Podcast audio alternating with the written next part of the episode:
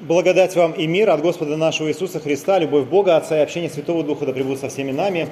Э, услышим Евангелие, записано Евангелистом Матфеем в 9 главе с 9 по 13 стихи. Проходя оттуда, Иисус увидел человека, сидящего у сбора пошлин, по имени Матфея, и говорит ему, «Следуй за мной». И он встал и последовал за ним. И когда Иисус возлежал в доме, многие мытари и грешники пришли и возлегли с ним и учениками его. Увидев то, фарисеи сказали ученикам его, «Для чего учитель ваш ест и пьет с мытарями и грешниками?» Иисус же, услышав это, сказал им, «Нездоровые имеют нужду во враче, но больные. Пойдите, научите, что значит «милости хочу, а не жертвы», ибо я пришел призвать не праведников, но грешников к покаянию». Аминь. Это есть Святое Евангелие. Слава тебе, Христос. Присаживайтесь, пожалуйста. Я когда сегодня к проповеди готовился, я думал, первый вопрос, который задам, есть ли среди присутствующих верующие, а сейчас прочитал Евангелие, которое заканчивается, что э, Христос пришел грешников подвязать покаянию, и э, теперь у меня другой вопрос на, на, на, напрашивается. А если среди присутствующих грешники? Очень хорошо. Сегодняшнее Евангелие как раз для вас. Э, и знаете, вот те слова Христа, ну не относительно грешников, а те слова, которые прозвучали Матфею, «следуй за мной», ведь они в разное время и звучат для нас тоже – раз вы здесь, то, наверное, Христос тоже когда-то обращался к вам и сказал, следуй за мной, и вы, может быть, на этот призыв даже откликнулись. Но я говорю, может быть, потому что, может быть, вы туристы и вообще здесь нечаянно оказались. Но если вы шли на богослужение, а, если вы христи... А если среди присутствующих верующих, ладно, задам вопрос. Или только грешники? Или верующие грешники? Да, очень хорошо.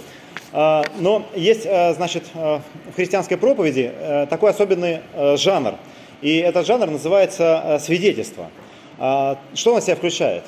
А, это часто ответ на вопрос а, вообще, как так получилось, что вы человек вроде приличный, молодой, здоровый и, как сегодня говорят, адекватный, ходите в церковь. Вам такой вопрос задавали вообще? Да? Да. Почему вы ходите в церковь? И дальше мы, э, не то чтобы оправдываясь, но мы рассказываем, как так получилось, а, что мы ходим в церковь, как получилось, что мы уверовали. И мы действительно свидетельствуем о своей вере. Мы говорим об этом другим людям. И вы знаете, за время моего служения в церкви э, я этот вопрос слышал много раз. Не просто о том, как я оказался в церкви, но как я стал служить. И э, у меня уже готовый ответ есть.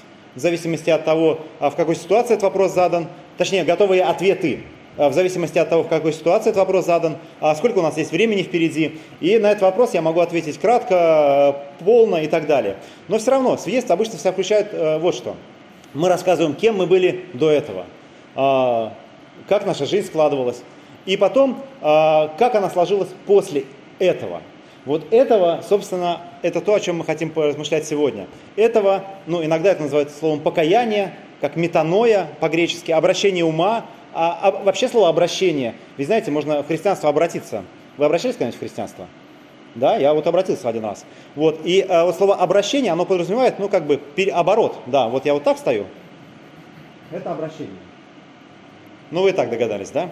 Вот, и, а, собственно, это и есть свидетельство, когда мы рассказываем о своей вере, о, о, о том, э, как Господь проявляется в нашей жизни. И вы знаете, хотя вроде как такая свидетельство вещь мощная, но я много раз замечал, что оно совершенно не, ну, не влияет на других людей. А редко бывает, что человек, ну, как-то после чужого свидетельства, он как-то уверовал. Ну вот мы сегодня прочитали историю Матфея, о том, как Матфей а, а, а, последовал за Христом.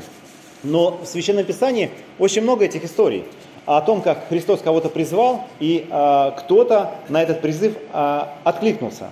А, можно сказать, что м, этот призыв, он в принципе звучит ко всем – может быть, не ко всем вот так подходит Христос в Священном Писании, не, не каждому герою, но он точно звучит э, каждому здесь на земле, независимо от того, кто мы есть.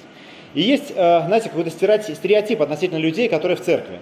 А, есть такое представление, что у человека должно произойти какое-то горе, потому что адекватный и нормальный человек в церковь просто так не придет, соответственно, должно какое-то горе произойти в жизни. И вот если это горе произошло, то тогда, может быть, его адекватность пошатнется, и он, как бы в поисках утешения, в церковь все-таки приходит.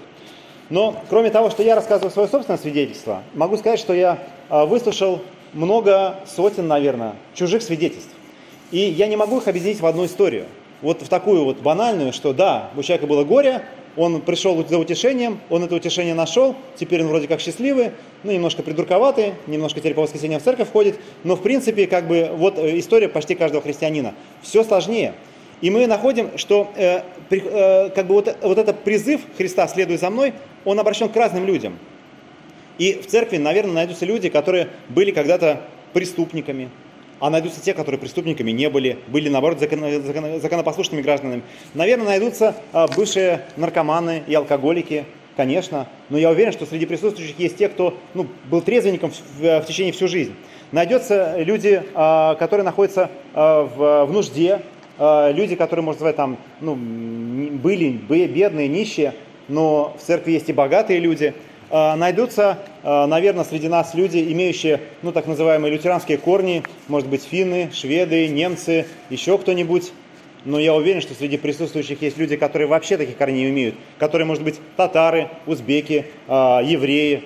То есть вообще ничего не, не предполагает того, чтобы быть здесь. И действительно, нету такого универсального свидетельства. Каждое это свидетельство, оно, оно уникально.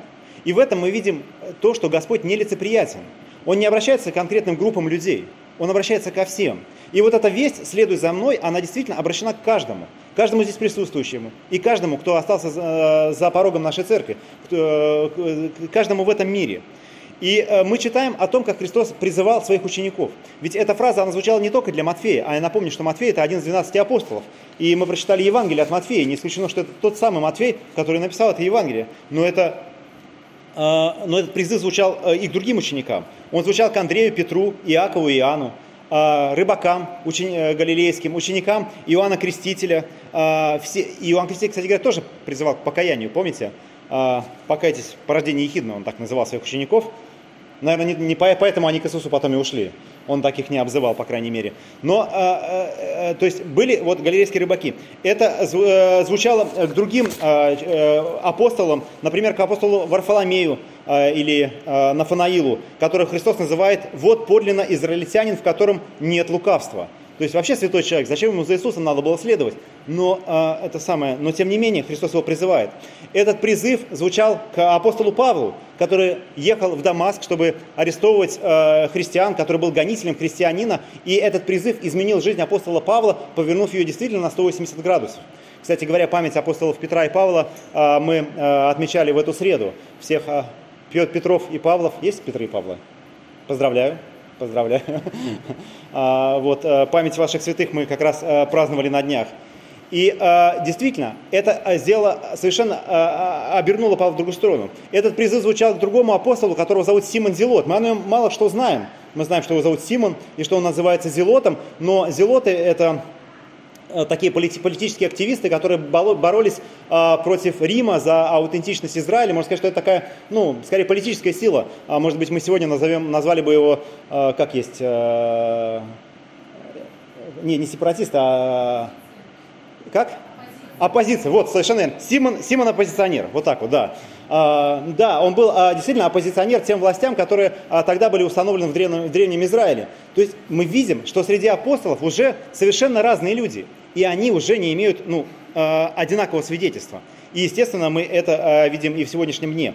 И вот в сегодняшнем Евангелии а, мы находим самого автора этого Евангелия, евангелиста Матфея, и он в своем Евангелии рассказывает нам свое свидетельство. Оно короче, чем мое, любое. Даже самое короткое, когда у меня нет времени, я рассказываю дольше, как у меня это происходило. Но он рассказывает это максимально коротко. Что мы о нем знаем из э, вот этого Евангелия? Э, конечно, наверное, он мог бы подробнее рассказать. Было бы интересно вообще узнать про его детство. Как так получилось, что он стал э, мытарем? Ведь кто такой мытарь? Э, мытарь – это э, тот, кто, э, ну, налоговый инспектор, наверное, плохое сравнение – а, некоторые говорят, что это гаишник, который берет взятки, вот э, сегодняшний, но я точно не знаю. Но, в общем-то, этот человек, который собирает подати в римскую казну а, со своих граждан, то есть со своих э, э, земляков. Он, ну, как бы еврей, он набирает евреев в пользу Рима. Вот, такая у него работа. Причем обирает не только в пользу Рима, но и в свою пользу, очевидно. И э, это очень презираемая, это максимально презираемая профессия из тех, что могла быть э, тогда в Израиле. То есть э, даже э, фарисеи, которые э, говорят ученикам, что смотри, он как бы возлежит с мытарями и грешниками. Ну, то есть это как бы фу, это прям вообще э, хуже некуда. И вот интересно, этот путь а, обращения из а, еврея вот а, в такого, ну, скажем так, в такую непонятную профессию. Ведь интересно же не только христианское обращение, да? Наверное, если к нам придет, э, ну, э, не знаю, проститутка или наркоман, интересно, что же послушать. А как так получилось? Ты же, наверное, в садик ходила, маленькая была, вот такая лапочка была. Как так получилось, что ты... Или придет, ну, вор, э, преступник. Как так получилось? И вот у Матфея, наверное, тоже вот это обращение произошло. Как-то так получилось, что он стал э, мытарем. И э, он об этом нам ничего не говорит. Единственное, что мы знаем, что Матфей мытарь. Э, то есть ненавидимый всеми людьми, презираемый всеми людьми э, вокруг. И он слышит вот этот самый призыв, состоящий всего лишь из трех слов. «Следуй за мной». И это, эти три слова, эти три слова совершают в нем действительно то, что мы назвали обращением. Э, обращение ума, переворот. Он оставляет все, что там было, и следует за Христом. Э, он не первый так делает. Так делает и апостол Петр. Помните, э, что, что было, когда он следует за Христом? Он подчиняет сети, то есть вот мытарь сидит у денег, у него деньги, а Петр, он у рваных сетей. То есть у него рваные сети, он их подчиняет, и Христос говорит, следуй за мной. И вот Петр оставляет рваные сети, а мытарь оставляет просто вот эти деньги и, и следует за Христом. И действительно, представляете, какая, ну, э, какие, какое изменение производит в человеческой душе вот эти слова «следуй за мной». Ведь э, до этого, я не знаю точно, конечно, Матфей нам это не рассказывает, но, наверное, кроме слов осуждения, кроме слов, э, ну, а какие-то отвержения, унижения, обзывательств, Матфей в свою сторону не слышит. Ведь действительно, он стоит, становится, ну, он в такой позиции, когда он презирается всем народом вокруг. И я уверен, что при всяком возможном случае люди это презрение к себе, э, к, к, ним, э, к, нему вы, выказывают. И вы знаете, я такой представляю тоже ситуацию. Условно, есть э, человек, который занимается каким-то плохим-то делом, и мы вот понимаем, что он что-то плохое делает, и мы думаем про себя. Вот была бы у меня возможность, я бы ему сказал, да? Вот я бы ему сказал вот этому негодяю, какой он негодяй. Вот он, наверное, не понимает, я бы пришел и сказал, да ты вообще свинья, ты негодяй. И он тогда подумал, а, да, действительно, я свинья и негодяй, простите меня, бедные. Но человек, который слышит это в течение всей своей жизни, поставьте себя на его место. Уверен, что э, как бы э, много раз он это слышит, что он свинья, что он негодяй, что он ничего хорошего не слышит. Но Христос, и, и, и если это много раз повторять, вообще все что угодно, если много раз повторять, в это можно поверить. И приходит Христос за ним, а ведь Христос, он уже тогда очень известный э, человек, о, за ним ходят толпы, э, но он подходит к тебе и говорит, следуй за мной. И действительно, эти три слова в таком контексте способны перевернуть э, как бы все э, наоборот. И это как, знаете, как действительно, если ты всю жизнь был презираем, услышать вот какие-то слова любви в свою, в свою сторону. И нам тоже. Вот представьте себе, вы, вы, есть, есть какой-то человек, которого вы не любите? Вот прям не любите. Да?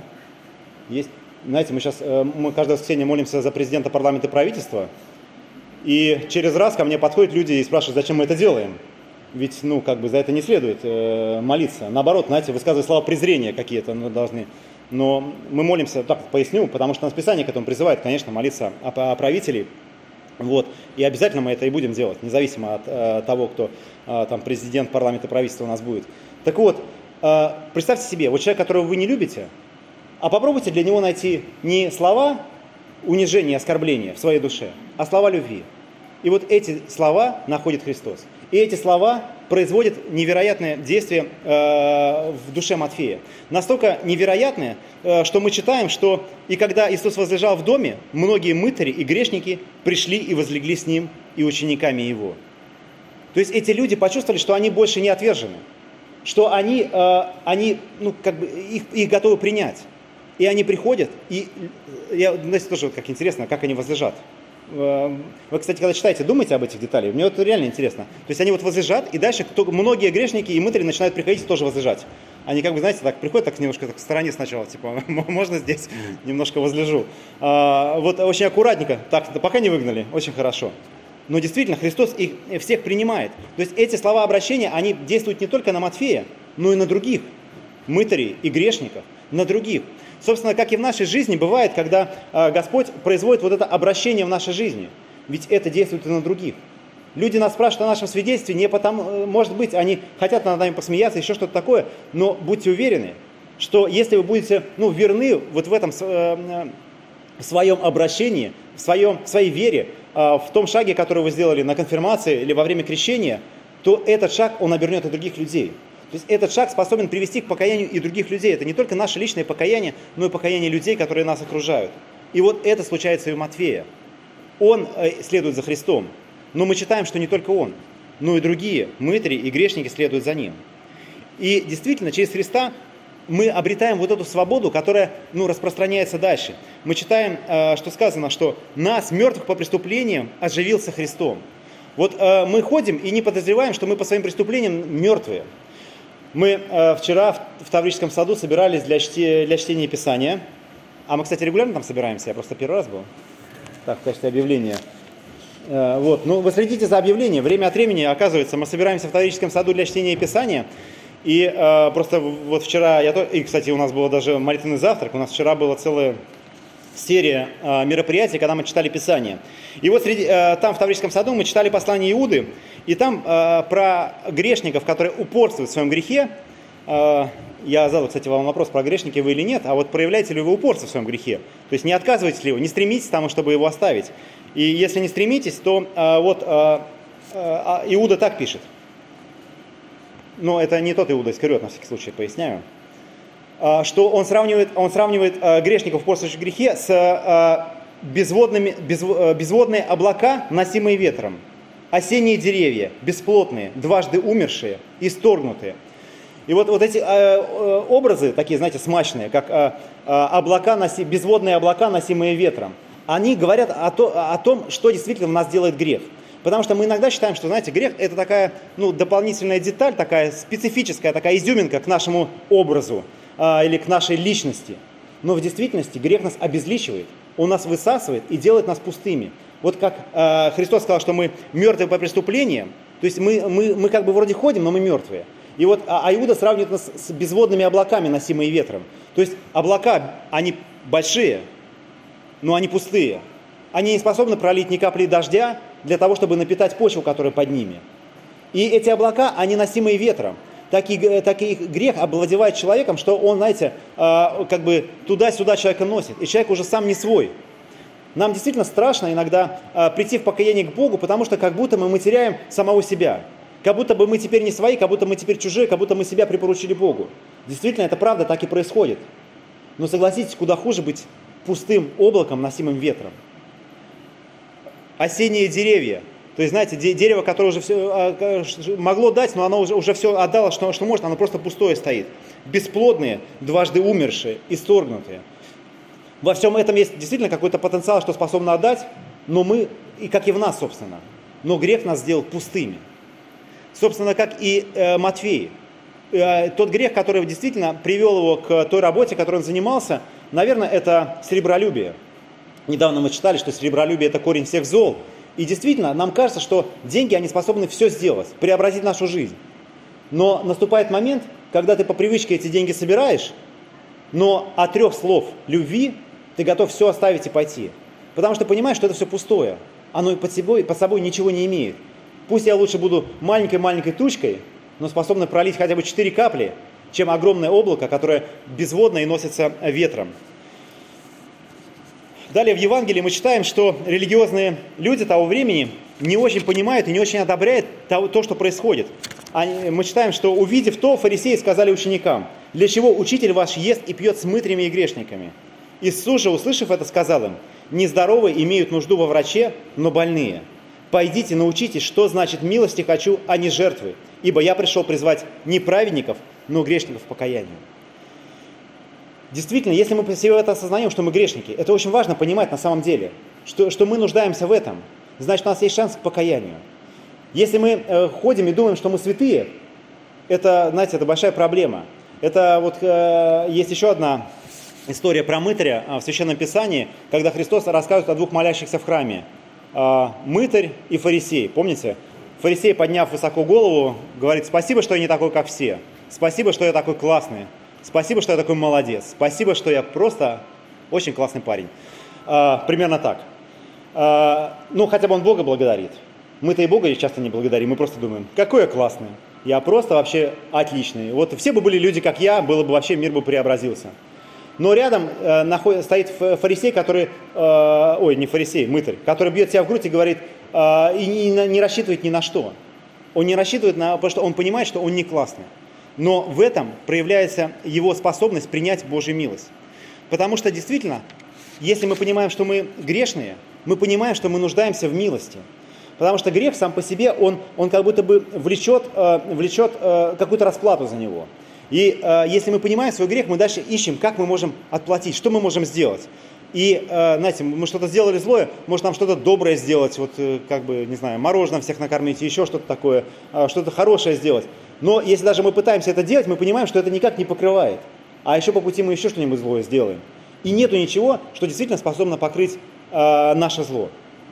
На самом деле, э, то, кстати говоря, об этом Христос пишет, что э, говорит, что э, мертвых присоединение оживишь... А, нет, я... где это? Не милости хочу... Не, а, да, не милости хочу, э, э, милости хочу, а не жертвы. А мы хотим жертвы. Мы хотим, э, как бы, если мы понимаем, что мы, что мы злы, э, что мы совершаем грех, мы пытаемся какую-то жертву принести. Мы пытаемся сделать что-то хорошее. Но Христос не нуждается в этой жертве. В Древнем Израиле, если ты совершал грех, ты должен был принести ягненка или там голубя хотя бы в храм, и ему проливалась кровь как бы за, за наши грехи. Приносилась реальная жертва. И мы сегодня тоже хотим эту жертву принести. А, есть замечательная книга «В плену скорбей», где а, Александр Лауга, автор этой книги, а, пастор он сейчас уже э, почил, к сожалению, э, пастор кафедрального собора Святой Марии, он размышляет о том, что человек, э, он ищет как бы искупление своей грехи и даже ищет проблем для себя. То есть он настолько хочет этой жертвы, что готов страдать. И он ищет этих страданий, думая, что эти страдания покроют грехи. И вы знаете, как будто действительно в нашей душе заложен правильный механизм. Но мы не там это ищем.